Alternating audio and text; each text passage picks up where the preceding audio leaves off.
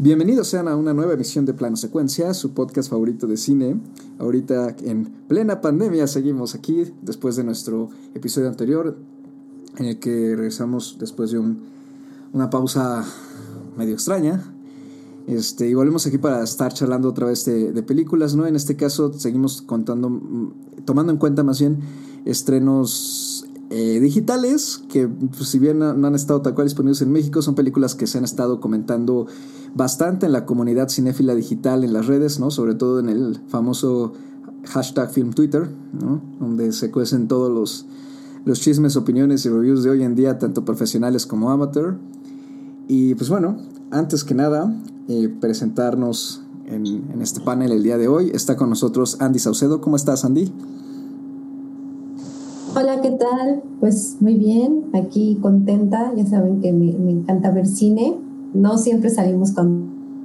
Pero es un momento como sea de, distracción y pues nos, nos, sirve mucho ahora en, en nuestra... Estamos perdiendo a Andy.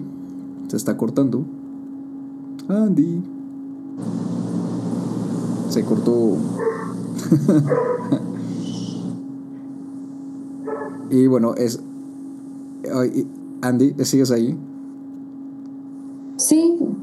Ok, sí, es que te, te entrecortaste mucho. Espero que no, que, que, nada más sea ahorita que estamos iniciando y no sea el resto de la transmisión. Y también está con nosotros Anita Escárcega. ¿Cómo estás, Anita? Hola, muy bien, muy contenta yo también ya de, de estar aquí otra vez con otro nuevo capítulo de este podcast. Aunque no haya sido tan satisfactorio como otros. y justamente por eso vamos a empezar con la menos satisfactoria.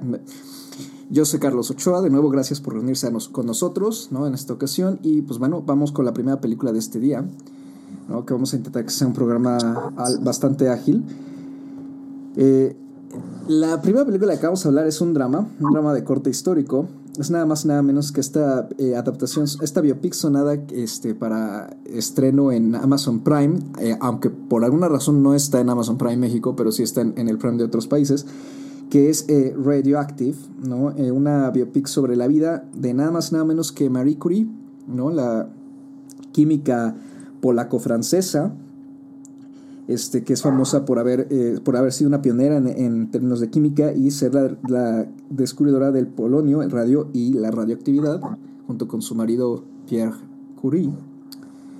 Y este, esta película está protagonizada por Rosamund Pike, Sam Riley, eh, Anya Taylor Joy en un papel que pareciera ser que no está ahí, y Anne Barnard y está escrita, eso a mí me parece el aspecto más interesante y quizá es una de las razones por las que me llamaba la, atención ver la película. Eh, está dirigida por Marianne Satrapi, que es famosa por dos películas bastante entretenidas, una de ellas muy buena, que son nada más nada menos Persepolis y eh, The Voices, ese es con, con Ryan Reynolds. Y Ambas películas fueron bien recibidas por la crítica en su momento. Este es un siguiente largometraje después de pues, sí, casi seis años, ¿no? The Voices tiene seis años más o menos. Y esta directora es de origen iraní, eh, pero, vive en Francia actualmente. Entonces tiene, tiene una particularidad eh, en su forma de dirigir, sobre todo con, su, con, la ópera prima que está basada en experiencias personales de ella. Entonces eh, sí llamaba un poquito la atención qué podía hacer ella con la historia de, de Mary Curie y el guion, y esto le va a encantar a Ana, el guion está a cargo de, la mano de Jack Thorne, que es un guionista ya con bastante experiencia en teatro, cine y televisión. Es uno de los guionistas responsables eh, por el inicio de dos series británicas, que son Shameless y Skins, que casualmente Ana está viendo Skins en este ah. Pero ese no es, el punto. Ese no es el punto. a lo mejor en series le ha ido mejor, pero en términos de, en términos de cine, ha, hecho el guion de Wonder, por ejemplo, con Julia Roberts y Owen Wilson, de Los Aeronautas, que está también en Amazon Prime, y en teatro ha hecho nada más y nada menos que el guion de Harry Potter and the Cursed Child. Entonces, híjole. No sé. Ah, pues eh. mira, no me sorprende nada. Entonces, este, pues bueno, esto es la. ahora hace esta historia, ¿no? Sobre la vida, la vida y obra de Marie Curie y pues, em, ¿quién quiere aventarse la reseña de esto rápido? O bueno... Yo. ¿Sí? ¿Tú? Sí, porque estoy muy enojada. Cuéntanos, ¿de qué trata Radioactive? Digo, es la vida y obra de Marie Curie, ¿verdad? Ya, para qué, o sea... Pues mira, es que, es que justo esa pregunta que me haces es muy difícil de contestarla. ¿De qué va esta película? No tengo idea. Creo que ninguno de nosotros supo al final de qué iba, cuál era el punto. Básicamente es, pues sí, la, la vida, obra sobre la vida de No, no, qué película, de verdad, qué película. O sea, no, no se me ocurre como algo más que decir para reseñarla, porque la verdad es que no, no hay más que decir. Entonces cuéntanos, ¿qué te pareció? mira, o sea, sin, sin temor a exagerar, te puedo decir que es de lo peor que he visto en el año. Y mira que he visto cosas bastante chafonas este año. ¿Qué fue lo que menos te ha gustado Judy, no? Es de lo que menos te ha gustado. Ah, sí es cierto, Judy, es verdad. bueno, están a la par, ¿eh? Están a la par. Otra biopic de una mujer famosa. Sí, no, no, no. Yo, yo las pongo a la par a Judy y a Marie Curie. O sea, están un, un escaloncito abajo de Cats. No manches. Ah, no. Ouch. Sí, sí, no, qué cosa, qué cosa. Híjole, bueno. Eh, quisiera poder decir algo que me haya gustado de esta película y la verdad es que no puedo decir absolutamente nada. O sea, estaba leyendo en como varias críticas que estaban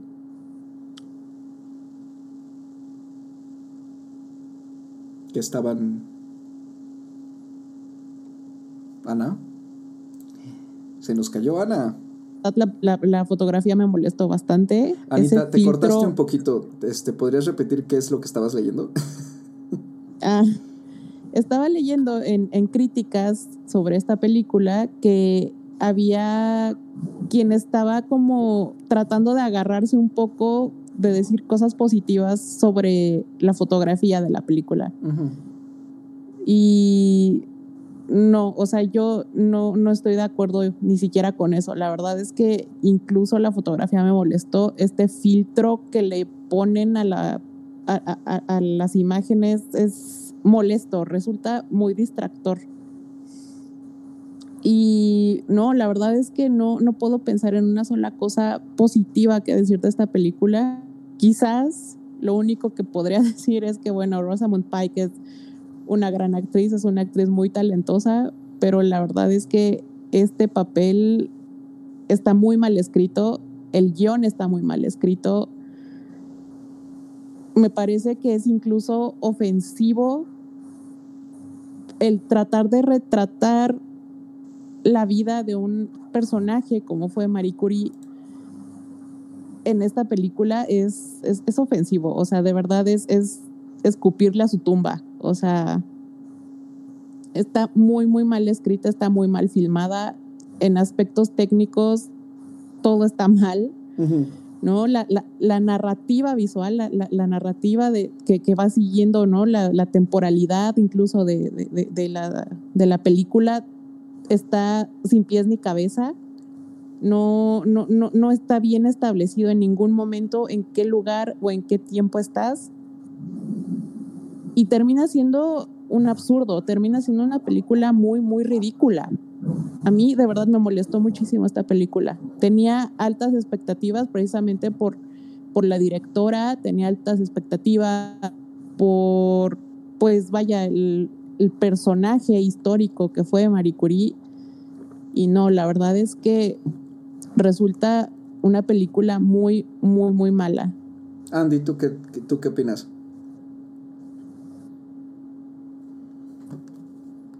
Andrea. Ah, disculparán nuestras escuchas, es que la conexión el día de hoy ha estado, pero fatal, ¿eh? ¿eh? bueno, como Andy, parece ser que se nos cayó. Anita, ¿sigues con nosotros? Sí, conocidos que estaban esperando. Sí. Andy, te caíste y no escuchamos nada de, lo, de lo que estás diciendo. Entonces, si pudieras empezar otra vez, por favor. Sí, o sea que, estaba diciendo que estoy de acuerdo con, con Ana en el sentido en que yo tenía eh, expectativas de, de, la película. Algunos amigos y conocidos que me habían eh, preguntado incluso cuándo se estrenaba o que si ya yo tenía como alguna información hace un par de, de semanas o meses. Y la verdad, también por ahí había escuchado alguna que otra cosa buena y lo que sí es que es un personaje bastante, bastante atractivo, ¿no? Es muy difícil, creo que lo hemos platicado en, algunos eh, episodios aquí, lo difícil que es hacer una biopic. hemos hablado desde biopics de, de, cantantes, de grupos, de personajes famosos, artistas, o sea, etcétera. Y ahorita Ana también mencionó este, la de Judy, ¿no? Este año pero incluso el año pasado hablamos del John, o sea, hay, ¿no? Sí, variedad en, ese sentido. Ahora, creo que este personaje, en el punto histórico en el que se encuentra, en el punto de científico, eh, social, o sea, desde muchas perspectivas, es un personaje que daba para mucho y la película lo muestra, o sea, en ese sentido, en que en qué perspectivas había en qué elementos tenían personajes, eh, contexto, tenían la mesa puesta para poder armar, si no bien la revelación de película o el biopic más esperado del año, creo que tenían elementos. Ay, Andy, te cortaste otra vez. Eh, la verdad, bueno, no sé si, creo que tú eres el que no nos está escuchando, Carlos. sí, creo que soy yo. Pero, o sea, lo que iba es que al final esta película sí tiene elementos, o sea, tenía los elementos para haber hecho algo digno, como dice Ana, porque sí parece que, no queda bien parada la figura de, Marie Curie por donde, por donde lo veas, ¿no? Ni desarrollan su parte de científica, ni desarrollan su postura como mujer eh, dentro de la academia, ni dentro de algo como es el premio Nobel, no, o sea, se dedican a hablar como chismes, ¿no? De, de Marie Curie, de su vida personal. Eh, o sea, entiendo que, que, que, de cierta forma puede ser que el objetivo es mostrar cierta vulnerabilidad de un personaje, pero creo que esta no era, forma, o sea, no era la forma de hacerlo, claro está tiene muchas inconsistencias en cuanto a, los periodos que, que, abarca de la vida de Marie Curie. Hay muchos huecos, hay muchas cosas que nunca se explican, que nunca se ven, que se dan también por, por hecho.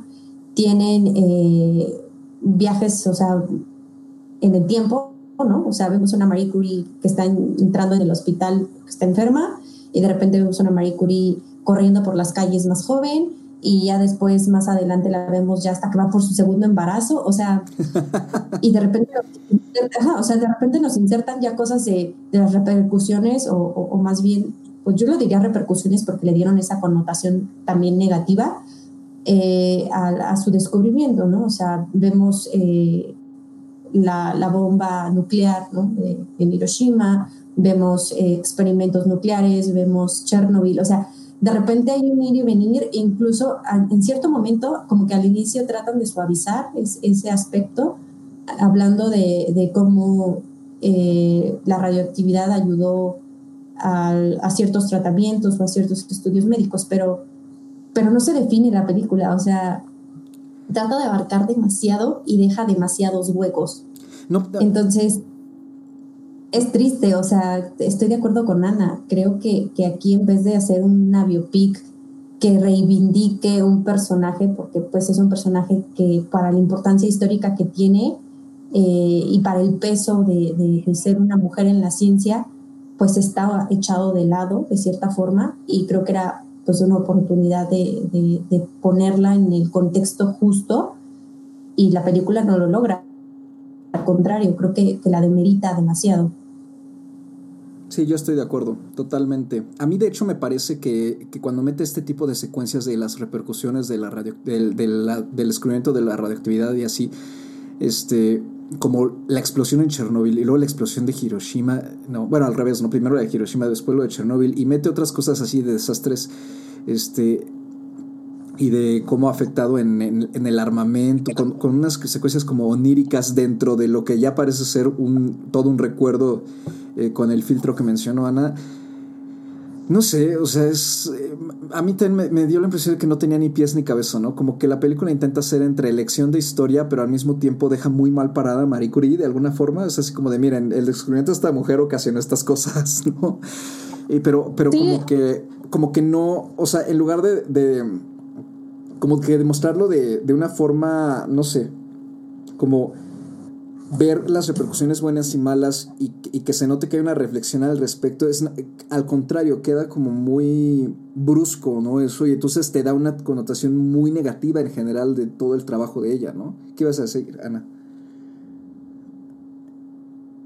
El, el, e incluso la poca parte científica que te muestran, porque esa es otra cosa, te muestran prácticamente nada de su trabajo, ¿no? O sea, le dedican mucho más tiempo en pantalla a los chismes como si fuera TV y novelas.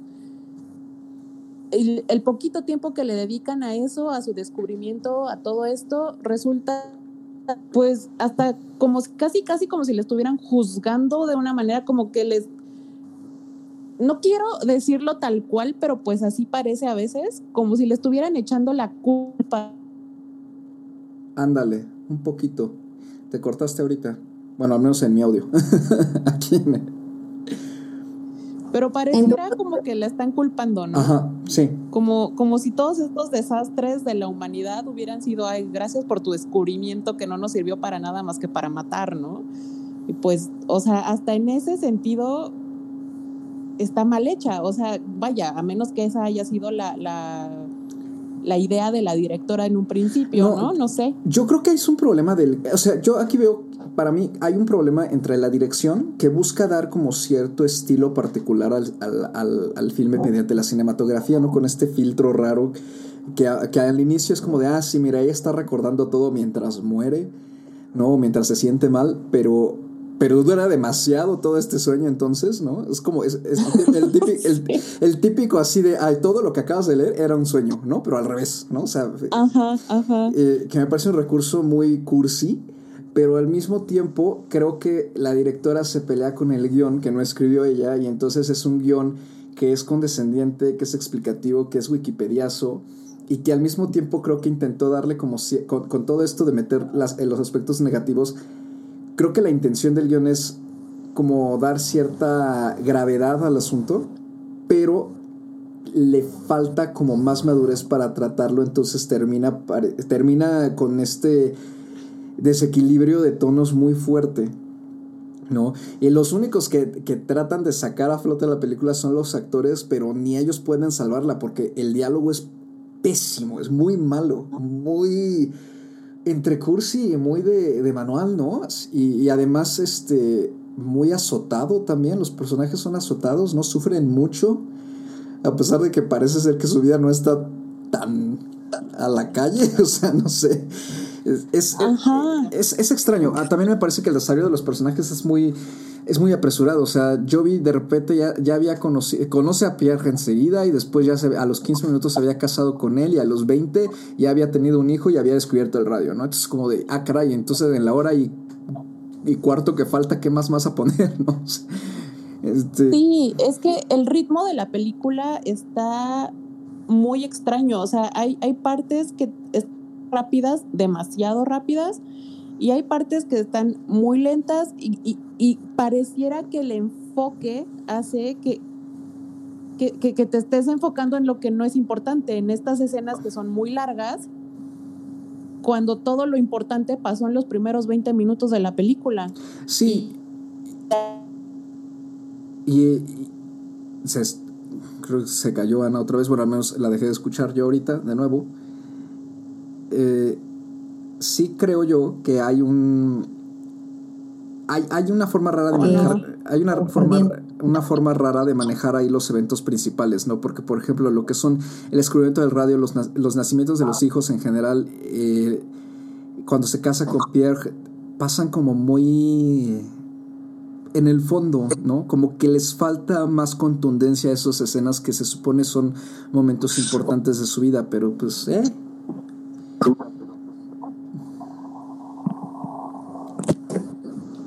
No, sigue Carlos. Eh, no, es que, es que yo estoy escuchando muchísima interferencia por aquí.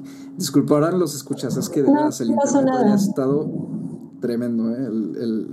la, mala calidad de, de mi internet en particular.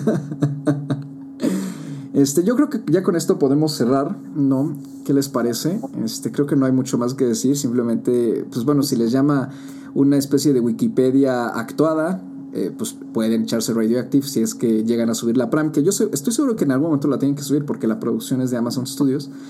Pero de momento, este, en este podcast la película queda sumamente reprobada. ¿Con cuántas estrellas, Andy? La verdad es una decepción, sobre todo por mis amigos químicos que estaban esperando la película. no, les voy a, no les voy a decir de entrada que está muy mala, pero eh, pues cada quien al final va a juzgar, porque también son, es cuestión de estilos, pero la verdad esta película se queda, queda mal parada por todos lados, desde aspectos técnicos, guion, eh, personajes, o sea, eh, la verdad está bastante mal hecha, es lastimosa, tiene muchos aspectos negativos, entonces yo la verdad creo que hasta me vi buena onda y más, más o menos por los actores, ¿no? Porque hubo un esfuerzo de su parte, le di brillitas, pero la verdad es de estas películas a las que les daría una, una y media. ¿Cuántas le diste? Es que justo se perdió ahí la palabra. Yo le di dos, dos estrellitas. Ok, Anita. Yo nada más la dejé en una estrella. A mí la verdad es que sí, esta película me hizo sufrir, como no tienes una idea, me hizo enojarme, o sea, ya quería que se terminara y faltaba como media hora y yo, por favor, ya. Entonces, híjole, no, yo, o sea, concuerdo con un poco con Andy con esto de que los actores pues hacen un buen trabajo, ¿no? Con lo poquito que tienen. Entonces, pues mira, chance podría subirse a la una y media, pero no sé. Mientras se la dejé en una estrella nada más. Y eso porque pues ya saben que yo a todas las películas les pongo ese mínimo de una estrella por el esfuerzo y el trabajo que hay detrás de hacer una película. Ah, mira, bien propia está Ana.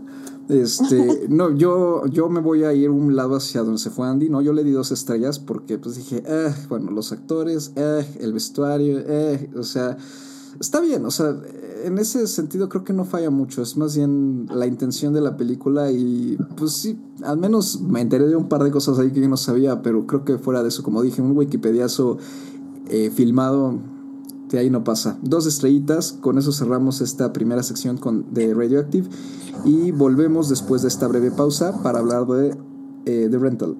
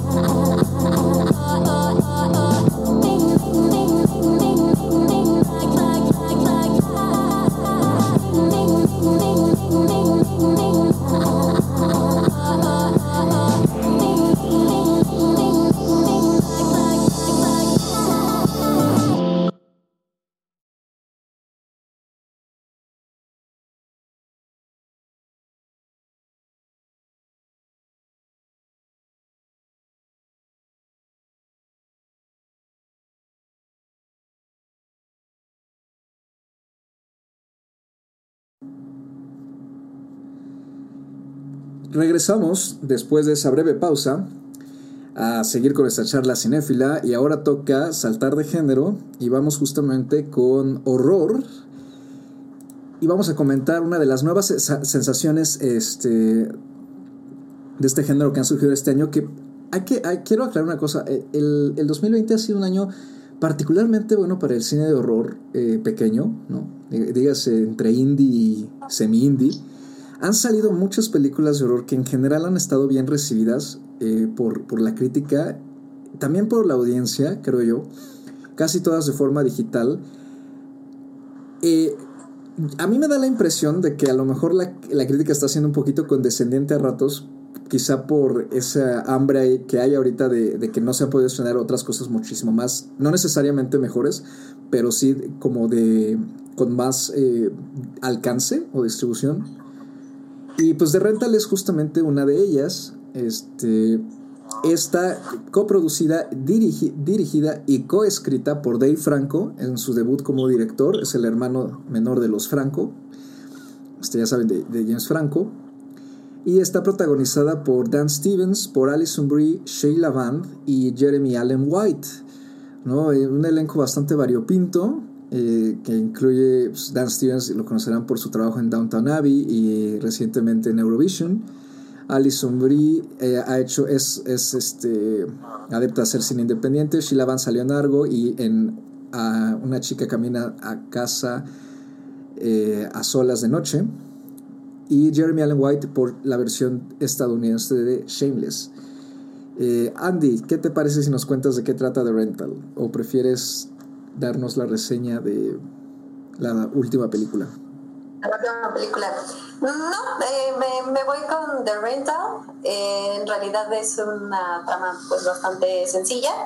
Eh, se trata de dos parejas conformadas por Charlie con Michelle y su hermano que es Jeremy, no, es Josh, y también tu novia Mina. O sea, al final eh, Charlie y Josh son los que son hermanos, deciden rentar una casa de fin de semana, me imagino yo tipo Airbnb, creo que no lo mencionan como tal, pero prácticamente como, como, como ese tipo de portales de, renta de, de, casas funcionan, para irse un fin de semana pues a pasarla bien, a descansar, a pues a disfrutar de, una casa en, campo, cerca con una vista tipo lago, según yo, lago o playa. Y bueno, pues eh, cuando llegan a, este destino, pues empiezan a haber ciertas tensiones entre ambas parejas eh, por, por, diversas situaciones, eh, algunas que tienen que ver un poco con los celos, otras que tienen que ver un poco con, con la persona que les está eh, entregando la casa. Y pues después de, de la primera noche que pasan en la casa, empiezan a ocurrir pues eventos que si bien tienen que ver precisamente con esas tensiones, también tienen que ver con, con algún factor medio externo terrorífico de, sentirse vigilados por, alguien, ¿no? Y posteriormente perseguidos. Entonces, básicamente esa, esa es la trama. A mí eh, no me encantó la película, pero tampoco, tampoco la odié y, y lo que les comentaba un poco fuera de, de micrófono es que yo cuando digo que no me gusta ver terror, me refiero mucho a, ciertas, eh, cierto porcentaje de películas que, tienen como de trasfondo asesinatos o casas embrujadas o que, están ya muy trabajados y que los podemos ver casi el 50% de lo que sale del género en, en cine al año, ¿no? Entonces, en ese sentido, esta película va más o menos por ese cliché, ¿no? De, del cine de terror, pero la verdad es que creo que, que al inicio mm, me gusta cómo están planteados los personajes, eh, más o menos cómo están eh, dirigiendo, ¿no? Hacia dónde va la trama.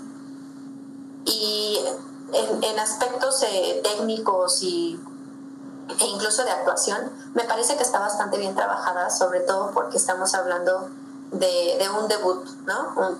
de, de, un debut de, director, alguien que es actor y que a lo mejor muchos no tienen tan identificado porque pues creo que tampoco ha trabajado tanto, es más conocido James, pero que está demostrando que, que podría llegar a, tener pues eh, buenas ideas ¿no? Eh, en ese sentido. Y creo que lo que plantea está, está digno, pues la verdad que para los que disfrutan como de, ver este tipo de películas en donde hay eh, cierto misterio, este, persecución, está bien, o sea, la van a pasar bien, pero creo que también tiene por ahí uno que otro aporte en cuanto a los diálogos, a, cómo está generando esa tensión, ese suspenso entre los personajes, aunque en realidad la película no te está mostrando nada nuevo, ¿no? O sea, sabe ocupar el pretexto de, de, la casa para poner a estas dos parejas como en, en cierta posición incómoda, pero pues al final no hay nada, nada de elementos nuevos en, el género, que eso es lo que a mí pues hizo que perdiera un poco el interés hacia el final de la película. Pero en general mm, me parece que está bien, a secas, ¿no? ¿Tú qué nos cuentas, Anita? Yo concuerdo con Andy, me parece que no es un mal trabajo, porque pues no lo es, pero me parece que es una película un tanto como que le falta cohesión. Ok. Eh, yo, algo que les mencionaba fuera de micrófonos hace un rato es que los primeros 20, 25 minutos de la película a mí me gustaron muchísimo por toda esta, eh, cómo se va construyendo la tensión entre estas cuatro personas, ¿no? Entre estos cuatro personajes, cómo se va ese, esa tensión que, que, sientes que en cualquier momento va a pasar algo horrible. Y eso, o sea, yo creo que es algo pues no tan fácil de lograr, ¿no? Eh, eh, eso la verdad es que sí, se lo reconozco muchísimo. Sin embargo, la última parte de la película, la, la, el, tercer acto de la película, yo siento que se va para abajo y me parece que ahí es un error, quizás no tanto de la dirección, sino como del guion, porque toda esa tensión que construiste con tus personajes principales, vaya, con tus únicos personajes, porque no hay más personajes en la película, toda esa tensión que, que estuviste construyendo, pues al final no sirve para nada, porque resulta que el ocasionante de todo lo que pasa al final, pues es un personaje externo que nunca ves, que nunca conociste, que nunca salió antes, ¿no? O sea, un personaje que salió de la nada, que no tenía nada que ver con toda esta tensión que habías estado construyendo en un principio. Entonces, yo creo que a mí me hubiera gustado muchísimo más que toda la película, que todo el, el horror de esta película hubiera sido más una onda, pues, de estas relaciones ¿no? Entre estas cuatro personas que además tienen mucho de dónde sacar, ¿no? O sea, todos tienen un backstory, todos tienen algo en esa relación, pues tanto que ganar, tanto que perder. Eh, tiene, o sea, tenía jugo, ¿no? Tenía de dónde sacarle a, a sus personajes para que se siguiera generando esa tensión y para que al final pudiera culminar en algo con estos cuatro personajes y pues resulta al final que no, ¿no? Y termina siendo, híjole, no sé, no sé si deba spoilearlo de esta manera, pero, pero termina siendo, pues, como una especie de celo que hicieron el verano pasado, ¿no? Ándale, cañón. Yo también me acordé de esa película mientras lo estaba viendo. Ajá, entonces, ay, no sé, a mí el final sí me, me, molestó por eso, me molestó por el hecho de que fuera este personaje externo que pues, ni sabemos de dónde salió, por qué, ni nada, nomás pues ah, órale, ¿no? O sea, qué random. Sí, yo también estoy un poquito en las mismas, ¿eh? O sea, a mí la, yo la, disfruté. Tiene cosas muy buenas. O sea, rescato lo que dices, ¿no? De la construcción de la atmósfera en, en esos primera, en el primer acto, ¿no? Ajá. Eh, me gustan las actuaciones también. Creo que yo he leído comentarios de que la película es. Andy eh, también ya lo dijo, ¿no? De que ella perdió el interés. De que la película es poco interesante porque los personajes no son nada agradables, ninguno de los cuatro. Y yo estoy de acuerdo con eso. Creo que sí, es cierto. Los personajes se nota desde un inicio que no son quienes parecen. Pero justamente. Sí, todos son odiosos. Exactamente, todos son horribles. Pero me gusta que se va creando esa tensión entre ellos porque van saliendo a la luz secretos, ¿no? Y, y, da la impresión de que, por ejemplo, el personaje de Josh tiene como un historial de violencia. Entonces, son como pequeños atisbos, ¿no? De cosas que ellos podrían hacer, ¿no? Y luego, pues a, Charlie y a Mina les dan ese pretexto de que ellos quieren ocultar lo que hicieron, entonces, ¿qué, ¿qué, serían capaces de hacer, ¿no? Para ocultarlo. Entonces, sí creo que la película logra una muy buena construcción en ese sentido. La cinematografía está bien hecha. Me gustan los ángulos de cámara que toma Franco también. Genera, genera buena atención, genera lo construye bien. Pero es que sí, es que ese último acto, a mí ese último acto separado en otra película me habría encantado. Y como que por sí solo me gusta cómo está también, me gusta cómo está filmado. La máscara del agresor me, también me gusta. Incluso la, forma en cómo el, como dirige al actor y crea la presencia del personaje entre sombras, ¿no? Que de repente sale atrás del, entre la niebla, también me gusta mucho y me parece muy efectiva. Sí genera suspenso. Sí te genera así como de, ah, caray, ¿no? Está este mono aquí. Pero pareciera que son dos películas distintas. Ajá. ¿no? No me gusta cómo está esa transición hacia ese tercer acto, justamente por lo que tú dices. ¿no? Que parece ser que es un personaje que viene de la nada a crear un suspenso distinto, ¿no? Como que, como que de repente es como de, ah, sí, esta película es, al final es un slasher, entonces tenemos que meterlo de slasher porque es lo que queríamos hacer desde un principio. Entonces, no sé, este, me dejó como muy frustrado en ese sentido porque el tercer acto lo disfruté bastante, pero al final sentí que había sido como inútil entonces haber visto mucho de lo anterior. Sí, totalmente. Yo estoy 100% de acuerdo. Pero fuera de eso creo que está bien, ¿no? O sea, como dijo Andy, para los amantes del género y sobre todo los amantes de los slashers, que los hay, este, creo que pues, la película cumple con lo que promete bastante bien, ¿no? Incluso sus momentos de violencia son, no me parecieron eh, morbosos, me parecieron bien ejecutados, ¿no? Eh, y te logra crear un buen misterio con algunas cosas, como por ejemplo con lo del perrito, ¿no? A mí, a mí lo del perro me tenía, no sé por qué, a, la. Así como con, con, mucha ansiedad, ¿no? Sí, ay, sí, es que eso es clásico del, del, cine de horror, ¿no? O sea, cuando hay un perro ya sabes que algo le va a pasar al perro y estás todo el tiempo así de no, por favor. Sí, justamente yo tengo ese trauma, ese trauma por este, por, por Funny Games de, de Haneke en que al perro sí le pasa algo, ¿no? Entonces como de, ay, no. No sé, traigo ese trauma desde hace muchos años. este... No sé, o sea, creo que, como dije, ¿no? para quienes gusten del, género, la película les va a gustar. Creo que también deja ver que, Franco tiene, Dave Franco tiene buenas... Eh, tiene ciertas cosas buenas como director que podrían, que podrían explotarse más. Se nota mucho, creo que es un, un debut, ¿no? Ajá. No, está todavía algo verde. Pero no, tampoco es un mal debut, creo yo. Creo que es un debut decentito. Y de hecho creo que me gusta más que, que en general lo que he visto dirigido por James Franco, salvo de Disaster Artist. Que eso sí, eso sí me parece que está en otro nivel. Pero, eh, o sea, está. No, no, no. No quedaría mal en una colección de películas de horror de estos días de, cuarentena, ¿no? Como dije, han salido un montón. O sea, tenemos eh, Possessor, tenemos esto, tenemos Samuel, tenemos Relic. Em, y hay otra por ahí también que ha salido en estos días, ya son como cinco o seis. Y todas parecen que tienen como, como más o menos esto mismo, ¿no? Horror chiquito, este, como que para que te asustes un ratito y nomás, no sé, eh, ¿algo, ¿Algo más que alguien quiera comentar sobre The Rental?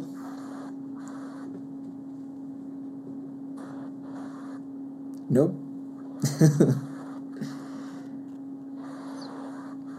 si quieres, si quieres vamos con estrellitas.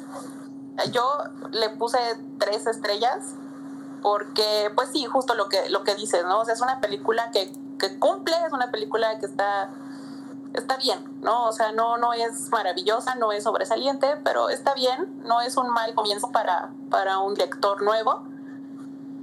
Cumple con, con lo básico, creo que no está mal hecha, ¿no? O sea, está bastante entretenida y sí mantiene pues con, con este estrés que, que, decíamos, ¿no? Entonces, pues yo creo que tres estrellas está bastante bien. Sí, yo también le doy tres estrellas. Sí, de hecho a mí, a mí me parece que está bastante bien filmada. El problema es, creo que lo dijiste tú, el guion, ¿no? Creo que ese es el... Ese sí, le falta, le falta ahí cohesión. Ándale, ¿no? Y como esa indulgencia así de, ay, quiero ver a alguien matar a toda esta gente, ¿no? Y, y bueno, ah, y aparte ya ven que, que, nos prepara como para una secuela, ¿no? Sí, sí, de ah, hecho, ah, sí, claro. Sí, de hecho, sí, sí, de ese, sí el, este Dave Franco sí ha dicho que quiere, está pensando que podría explorarse en otra película más ese personaje del asesino. No sé, está curioso, porque por ejemplo esa secuencia al final de cómo él elige las casas y de cómo este es su modus operandi, también me gusta, pero no me gusta en la película. Es como de, no, no tenía que verla, pero sin embargo me está gustando verla. No, no me hacía falta, pero... Eh. Es que creo que lo que lo que molesta es que pues sale de la nada, ¿no? O sea, en ningún momento de la película te muestran nada de esto y hasta el final, así, en los últimos segundos, así, ah, el asesino hace esto, ¿no? O sea, es como, ah, órale, o sea, me hubieras dicho, ¿no? No sé. Siento que, que, por eso es que molesta, porque está como como fuera de contexto, como que en ningún momento te está construyendo la idea de que va para allá. Pregunta, si hubiera sido, si el asesino si hubiera sido el personaje del casero, que ya ven que es como un racista asqueroso, este, habría sido, no habría sido entonces quizá muy obvio.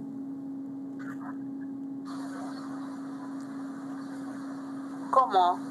Ajá, si el asesino hubiera sido el, casero, Taylor, en lugar de un... Ah, ajá. Si él hubiera sido el asesino y nunca hubiera habido un monito extra que apareciera de la nada, ¿eso cómo nos habría sentado? Sí, o sea, es que finalmente, o sea, parte de, de toda esta construcción de la tensión, pues como que recae en eso, ¿no? Recae en que pues te presentan a este personaje que es nefasto, que es racista, ¿no? Y por otro lado, pues está el personaje que jamás vemos, que es el dueño de la casa, ¿no? El hermano de este personaje que también lo mencionan, pero pues nadie sabe ni quién es, ni nada, nunca está.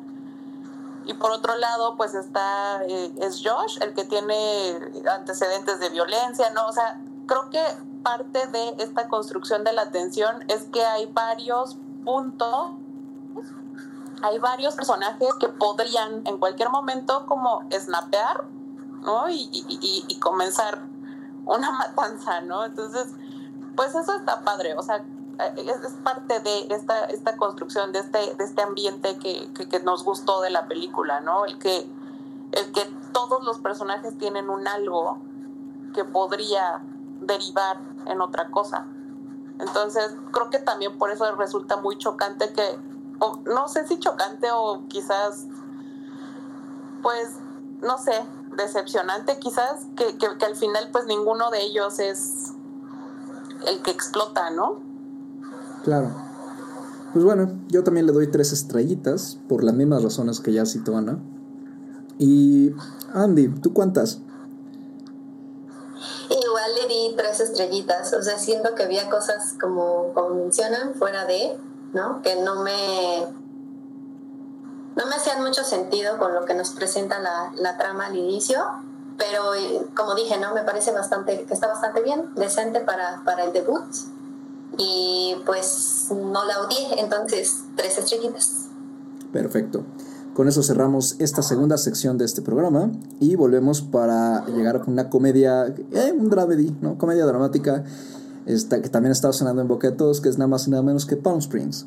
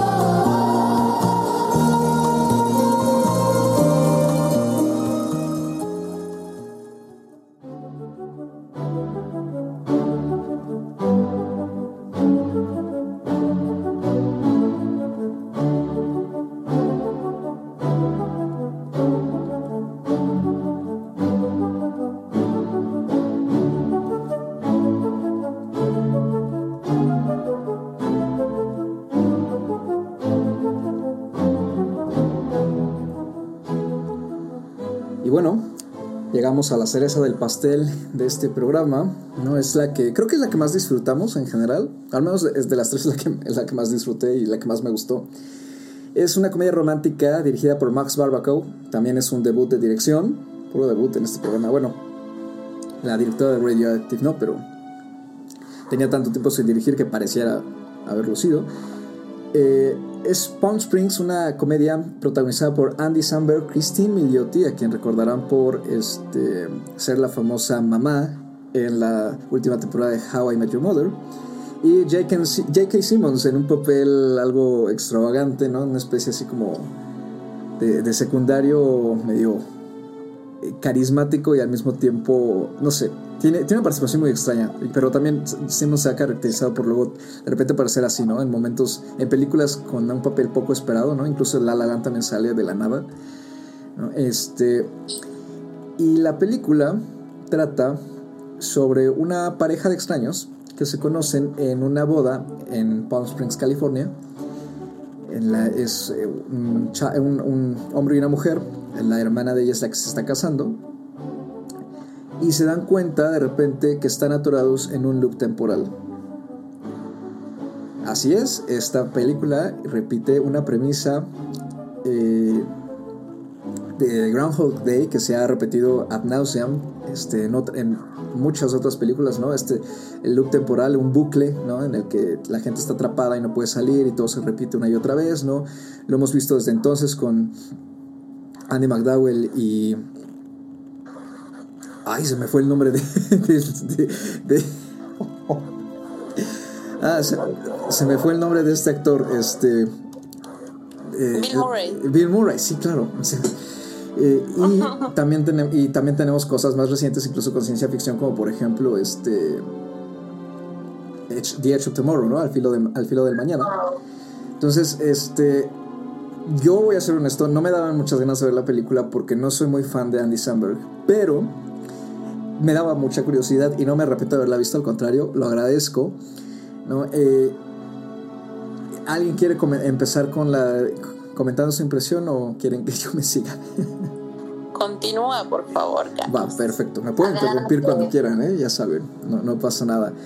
Pues creo que más que nada lo que, lo que me gusta es eh, el desarrollo de los personajes, ¿no? Ahí está la diferencia. Yo leí comentarios por ahí de, es que esto no es nada diferente a Groundhog Day, ya se ha hecho. Pues sí, pero aquí hay un twist, ¿no? El twist es justamente que los personajes son entre, entre que él es una especie de, e, ella es una especie de cínica y él, bueno, ambos son muy cínicos, ¿no? En su forma de ver eh, todo, ¿no? Él en su forma de incluso ver cómo las relaciones con la gente, ¿no? Porque él lleva atorado en el, en el bucle muchísimo tiempo, ¿no? Y conoce a todos al dedillo. Este, incluso tiene a alguien que lo está persiguiendo porque cometió un error al meter a esa persona en el bucle. Y también la tenemos a ella que creo que, de hecho creo que, que, Melody da una actuación muy bonita, ¿no? Es un personaje muy entrañable. Eh, me gustan las situaciones en que los ponen a los personajes, me gusta el humor, ¿no? Me gusta que la película no se toma a sí misma en serio. También me gustan ciertas secuencias como por ejemplo el cómo ellos dos eh, van forjando su amistad y posterior este, relación, cómo, se está, cómo ella se está adaptando gracias a él a, estar en el bucle y cómo también él como parece que, que recupera cierta vivacidad, ¿no? Porque estaba solo en el bucle y ahora tiene alguien con él, ¿no? Y aparte de eso, pues este eh, los momentos de de comedia creo que están muy bien elegidos, ¿no? Tiene, tiene una comedia que no, creo que ni, no es ni irritante ni, ni, chocante, pero tampoco es este, muy elaborada, ¿no? Creo que es de mucho timing. Sí pareciera que los personajes secundarios son en general muy estúpidos, eh, sobre todo, por ejemplo, la, novia de, él, la novia de Niles, me parece que, responde, que, que reacciona de formas muy bobas. Pero creo que la misma película te logra vender eso sin problemas, ¿no? Yo la disfruté bastante. Mi único pero, y bueno, es un pero algo fuerte, es que sí creo que el tercer acto, la forma en que ellos intentan resolver el bucle y llegan a esa resolución, me parece muy acelerada. Me parece que los últimos 20 minutos, de hecho, están muy acelerados, como, como si se hubiera acabado el presupuesto, no sé. Eh, creo que necesitaba un poquito más de desarrollo ese final, porque de repente todo pasa como muy rápido y muy fácil y sin problemas, ¿no? Entonces, como que eso ya no me convenció tanto. Pero fuera de eso, la verdad es que la, la película eh, no ofrece, creo, tampoco nada nuevo, pero se deja ver muy bien y no me sorprende que, que algo así como ligero haya eh, pues haya gustado tanto en general en las redes eh, en estos días de, encierro, ¿no? Es como una, como una película bastante positiva de cierta manera, ¿no? Como para pasártela bien y reír, en cambio de, al contrario de todo lo que ha habido de horror y que entre que sale horror y, sale, y los dramas que salen son dramas que han dejado mucho que desear, ¿no? Entonces, en, la, mayor, en la mayoría de los casos. Entonces creo que sí, sí entiendo por qué ha gustado tanto la película. Y este, de hecho, eh, hay varias, eh, varios sitios eh, de, cine que ya la, nombran como una de las mejores películas del año, si no es que la mejor comedia del año. No, no quiero ir tan lejos, pero no está nada mal y la recomiendo bastante para quien, para quien le llame la atención el momento en que aparezca en, este, en algún servicio este, aquí en México. Yo creo que, yo creo que, va, va a generar más voz por aquí. No sé qué quieran compartir ustedes, chicas. ¿Les gustó? ¿No les gustó? Que yo la disfruté bastante. O sea, de las tres películas que vimos para este podcast, es la que más disfruté, la que más me gustó.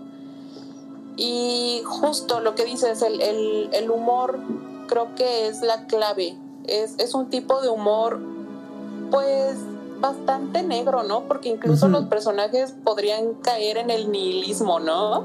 cañón. Pero pero vaya, como dices, la película no se toma demasiado en serio a sí misma, entonces pues sí te da risa, ¿no? No lo tomas, no es para nada ofensivo, no es molesto, no es irritante, entonces creo que es una muy buena comedia en ese sentido. El, el personaje de J.K. Simmons también me parece muy, muy gracioso, que creo que van varios personajes de J.K. Simmons que tienen como un tipo de sentido del humor como muy propio, no sé ni siquiera cómo, cómo describirlo. Pero a mí me, gustó bastante, ¿no? Me gustó que es esta comedia romántica, pues como con el twist, ¿no? Del, del, del loop temporal. Me, me gusta porque, pues creo que, que, a la mejor parte de, la razón por la cual se ha pegado tanto ahora en la cuarentena, pues es porque estar encerrados en nuestras casas es un poco como estar atrapados en un loop temporal. no, o sea, como que todos los días son iguales.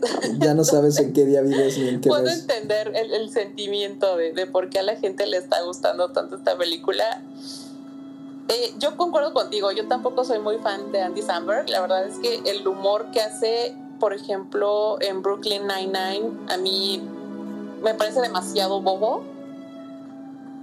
Pero vaya, tampoco es como que lo aborrezca, ¿sabes? O sea, solo, pues no es el tipo de humor que a mí me encanta.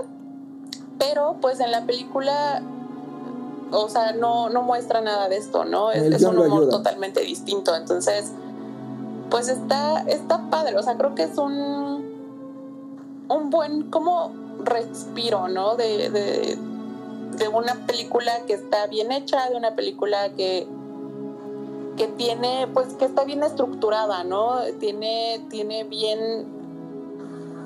eh, definidos a sus personajes y cómo estos evolucionan y cómo tienen incluso estas pues historias detrás, ¿no?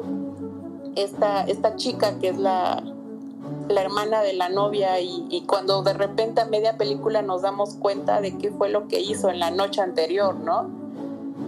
Que sí es como de... ¡Ah! Entonces creo que está muy, muy bien estructurada la película, está bastante bien hecha. Tiene cosas que podrían incluso caer un poco en el absurdo, pero no se siente como absurdo, ¿no? a diferencia de lo que mencionábamos con, con Marie Curie, ¿no? Que la película resulta absurda y ridícula. Aquí hay cosas, tiene elementos absurdos, pero que encajan perfectamente con la película y no se sienten para nada ridículos, ¿no? Entonces, creo que es un gran ejemplo de una película que, que está bien hecha. Creo que O sea, cuando decimos que una película es ridícula o puede ser ridícula, pues no es porque queramos que todo esté apegado a la realidad, ¿no? Sino porque hay maneras de escribir un guion, hay maneras de filmar una película en las que tiene sentido el que metas tus elementos del absurdo y hay películas que están tan mal hechas que resultan absurdas por sí mismas, ¿no? Entonces, pues sí, creo que creo que es una gran opción, es una opción muy ligera y muy amena y pues muy recomendable. A mí también me gustó mucho la película. Andy, ¿tú qué tal? ¿Qué nos cuentas? Bien, o sea, la verdad también me gustó. Eh, lo que sí, yo sí voy a confesar que los primeros 10 minutos me costó trabajo, sobre todo cuando me di cuenta hacia dónde iba la película. La verdad, a, mí en ese momento me causó como la impresión negativa porque desgraciadamente he visto muchas películas en este sentido. De hecho, vi un par como tipo dramáticas que, en donde se metían en, esto de, reiniciar el día, que no me habían gustado y sentí que ya estaban utilizando el elemento como demasiado fácil, ¿no? O sea, como de, de, una forma de sí hacer eh, esta situación pues interesante de, de, que cambie, ¿no? De el mismo día cambiarlo varias veces pero la verdad es que la película sí me fue gustando, o sea, a mí me causó eh, eh, esa sensación y creo que tiene que ver mucho con lo que decían ustedes, son los personajes. Yo tampoco eh, soy muy soy muy fan de, bueno, Brooklyn Nine-Nine a mí nunca me gustó, pues.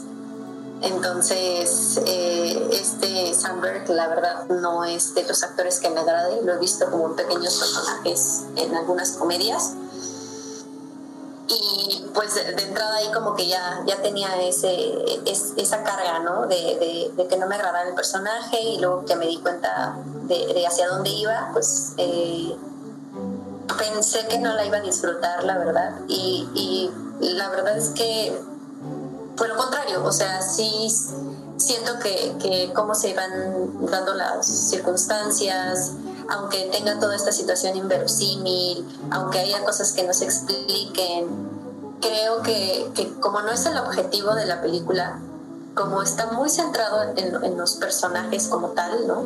No nada más en los protagonistas, sino en, varias personas que están participando en la boda y que los podemos ver eh, cada vez que se reinicia el día en diferentes circunstancias, tanto a los personajes principales como a todos estos periféricos, creo que, eso fue la dinámica que me gustó, ¿no? O sea, no se quedaron todo el tiempo como en la situación de, la boda o en la situación entre ellos eh, o en cómo resolver eh, este bucle, o sea, creo que, que, los personajes también fueron como por su, camino, en cierto momento veíamos cómo se reiniciaba el día de, del lado de, de cada uno de los personajes de Sara o de Niles. Creo que eso me gustó porque nos, nos dio más una idea de, de, qué, de cómo tomaron eh, esta situación cada uno de ellos y, cómo iban experimentando, ¿no? Y ya después cuando estaban como juntos y no estaban en el, en el contexto de la boda, sino fuera de, ya en, en este punto en donde pues nada de lo que hagas tiene consecuencias duraderas, ¿no?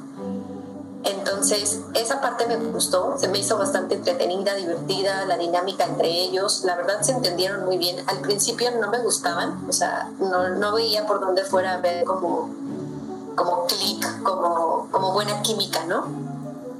Pero conforme va pasando eh, eh, los minutos en la película y cómo va creciendo su, su, su relación, me gusta. Y me gustan diálogos y me gustan eh, cosas que ellos hacen y creo que, que, no necesariamente en ese caso, bueno, en mi caso particular, cuando a mí me gusta una comedia no es porque me haya hecho reír mucho, ¿no? Sino que más bien yo la veo desde la perspectiva de me la pasé bien, entiendo por qué es una comedia, porque, porque pues ya lo dijeron, no se toma en serio nada. Y y los personajes de una u otra forma me crean esa empatía, ¿no? Esa empatía eh, de, de la sensación de que estoy viendo una comedia en donde los personajes, pues aunque estén atravesando diferentes circunstancias positivas o negativas, hay pues hay, hay ciertas circunstancias cómicas, que jamás pensarías que van a pasar y que suceden y cómo las, las resuelven y, cómo interactúan o cómo reaccionan hacia esas circunstancias, eso que me generan los personajes, esa empatía, hacen que las películas de comedia eh, tengan más sentido. O sea, no dejarse llevar por el humor fácil de, de hacer chistes obscenos o, o de de tener como esta dinámica de, de, tratar, ¿no? De a fuerzas hacernos reír, de que la gente se esté riendo todo el tiempo por, por detallitos o, por circunstancias muy en específicas, sino que son, comedias que, que, que, son ligeras, pero que son los personajes los que te están transmitiendo en todo momento eh, a partir de, de, lo que, de lo que están viviendo. Y eso fue lo que, lo que me gustó a mí de, de esta película sí hacia el final como que siento que me rompió un poquito el, el, el saber, ¿no? Porque cómo iban a, romper con el, con el buque y cómo lo iban a resolver también cierto conflicto, ¿no? Eh, entre ellos. No sé si, si me encanta cómo, cómo, cómo termina, pero en cuanto al desarrollo me gusta. Entonces hizo que, que me la pasara bien, hizo que algo que pues no tenía yo pensado, sí, me, sí en ese sentido sí me sorprendió, porque no, no llegué con altas expectativas.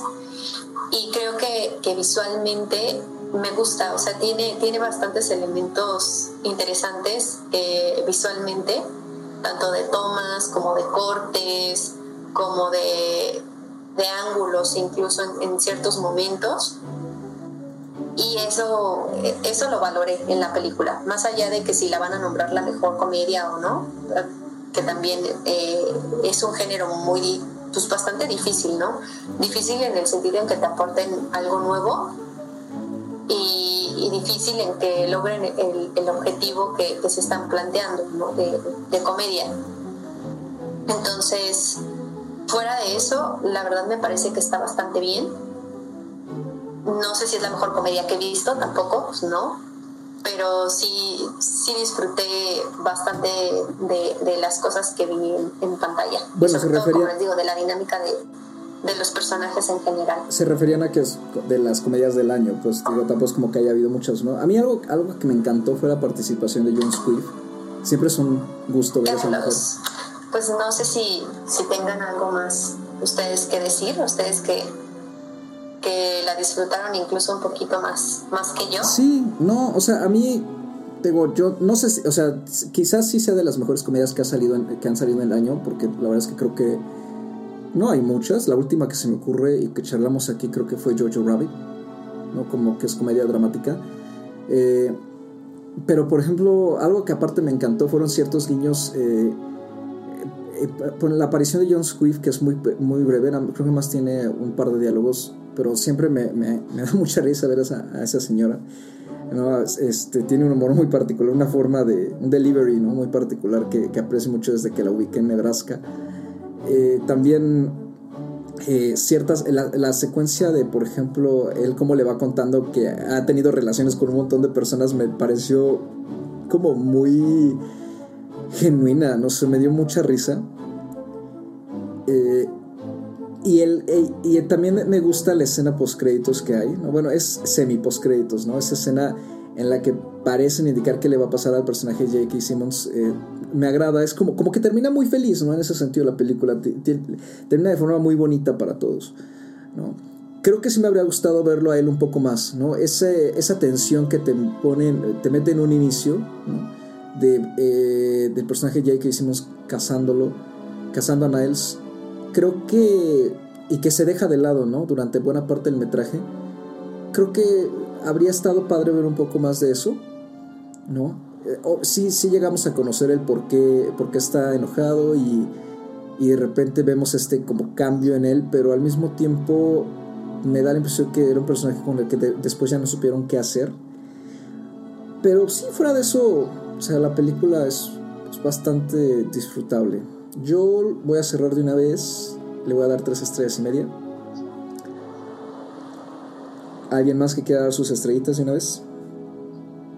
Yo, yo sí me fui muy emocionada y yo sí le di sus cuatro estrellotas. Eso. Sí tiene demasiados elementos que me gustaron muchísimo. Sí. Eso.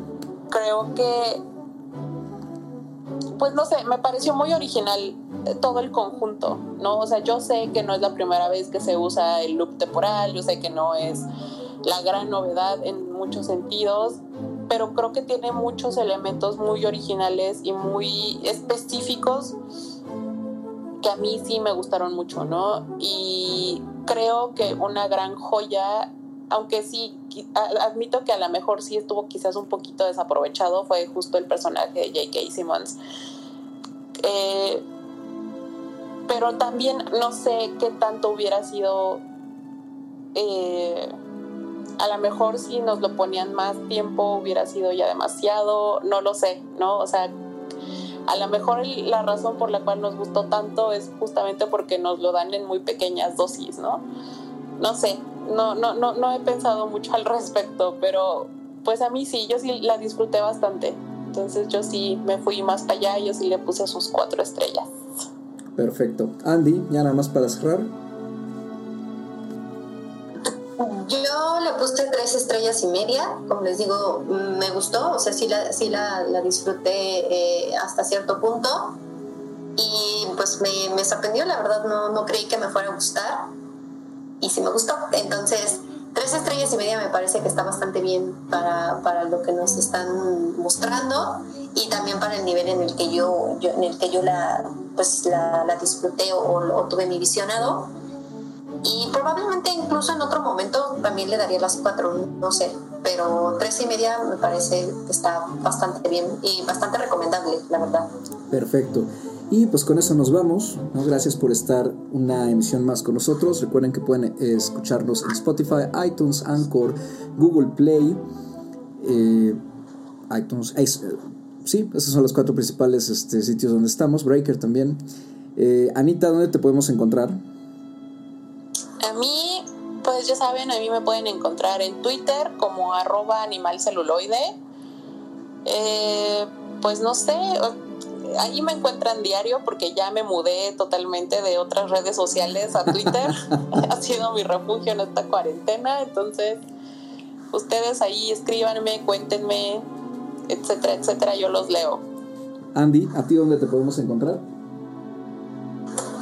Pueden encontrar en Twitter como arroba No tuiteo tanto, la verdad solo me meto como a ver qué hay, pero aún así, o sea, si, si nos escriben, si nos llegan sus sugerencias y todo, aquí las, las valoramos.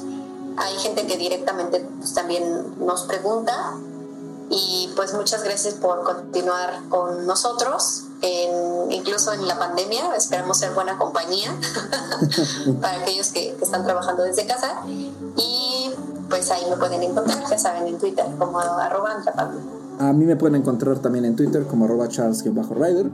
Este, ya saben, eh, últimamente también ando tuiteando bastante sobre lo que ocurre en el mundo cinéfilo durante la pandemia y con cosas como la reapertura de cines, hashtag no vayan al cine, no es tiempo todavía de ir al cine, ¿no? ignoren el hecho de que los cines están abriendo poco a poco con sus medidas sanitarias eh, representadas en videos de en, videos de incitación y convencimiento por estrellas eh, influencers de, nuestra farándula, por favor ignoren ese tipo de cosas porque, está, porque esas personas están grabando desde su casa incluso. Entonces, no, no vayan al cine, todavía no es tiempo. Y pues ya saben, ahí pueden este, escribirme cualquier cosa, ¿no? Con mucho gusto ahí se puede armar un, un buen chat. Y recuerden que pueden escuchar este, también nuestro episodio más reciente en el que hablamos sobre Never Early Sometimes Always y The Assistant, otros dos estrenos que han sonado bastante durante la pandemia y que todavía no tienen fecha de estreno ni siquiera digital en México, en nuestro capítulo anterior, ahí en nuestras plataformas. Muchísimas gracias por escucharnos una vez más. Que pasen bonita, bonito día, bonita tarde, bonita noche, según la hora en que nos escuchen y hasta la próxima.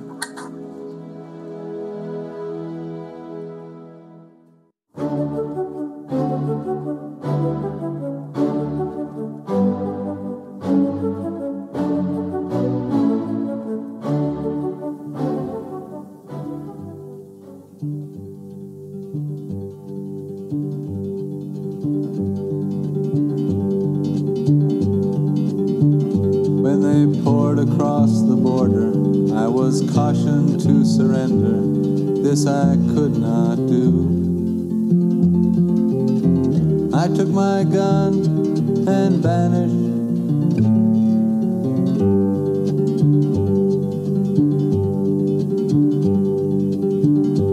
I have changed my name so often. I've lost my wife and children, but I've many friends.